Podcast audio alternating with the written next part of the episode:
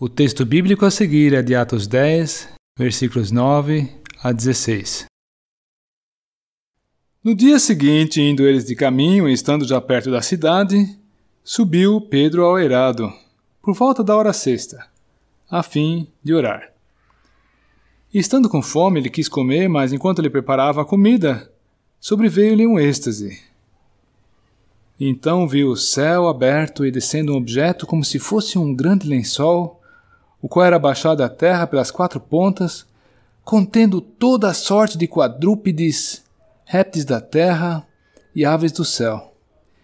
E ouviu-se uma voz que se dirigia a ele: Levanta-te, Pedro! Mata! Come! Mas Pedro replicou: De modo nenhum, senhor, porque jamais comi coisa alguma comum e imunda. Segunda vez a voz lhe falou: Ao que Deus purificou, não consideres comum. Sucedeu isso por três vezes, e logo aquele objeto foi recolhido ao céu. Deus tinha um recado, uma lição importante para dar a Pedro, e o faz por meio de uma visão.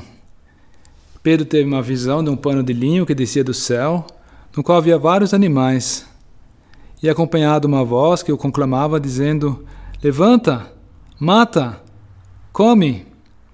E o Pedro reconheceu que era o próprio Senhor que estava falando com ele e ainda assim ele hesitou de atender. Ele não deu o passo, não tomou a iniciativa de matar e comer. E não foi capricho, não foi cabeçudice, não foi falta de boa vontade, não. Era problema de consciência. É que o Pedro, ele era um judeu fiel.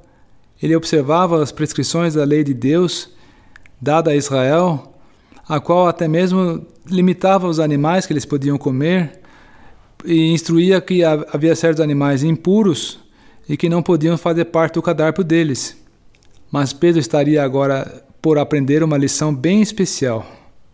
Ele mesmo conclui no versículo 28: Deus me demonstrou que a nenhum homem considerasse comum ou impuro. É que nos caminhos de Deus com os povos sobre a terra também havia acontecido uma mudança relevante. Deus não estava mais restringindo a sua salvação a Israel, porém estava fazendo com que ela fosse anunciada a todos os homens. E por isso também quem agora cresce em Cristo não mais estava colocado sob o jugo da lei, mas estava na esfera do cristianismo. Quando, logo na sequência dessa visão, o Pedro recebe a visita dos emissários do centurião romano chamado Cornélio, perguntando se Pedro estava disposto para ir com eles até a região que eles moravam para lhes anunciar a boa nova de Cristo, Pedro entendeu o sentido daquela visão. É que eles, os judeus, consideravam essas pessoas dos pagãos como impuros. Deus estava agora querendo que o evangelho fosse estendido também a, essa, a esses povos que até então não tinham acesso ao mesmo. E você sabe que o mesmo pode acontecer conosco? As nossas consciências elas são marcadas pela nossa formação, criação, pelos estudos, pelas tradições que nós temos observado, pelos costumes que, que marcaram o meio que nós crescemos, até mesmo conceitos que nós temos por bíblicos, por vezes elas podem nos, de uma forma errônea, nos influenciar para não ver claramente a situação. E para isso, o exemplo de Pedro, que está na palavra de Deus, aqui Atos 10, talvez nos deve ajudar e deixar claro que se o Senhor Jesus for realmente o nosso Senhor, se nós estivermos dispostos a seguir a Ele, nós não podemos simplesmente falar não e cruzar os braços e dizer eu não faço isso.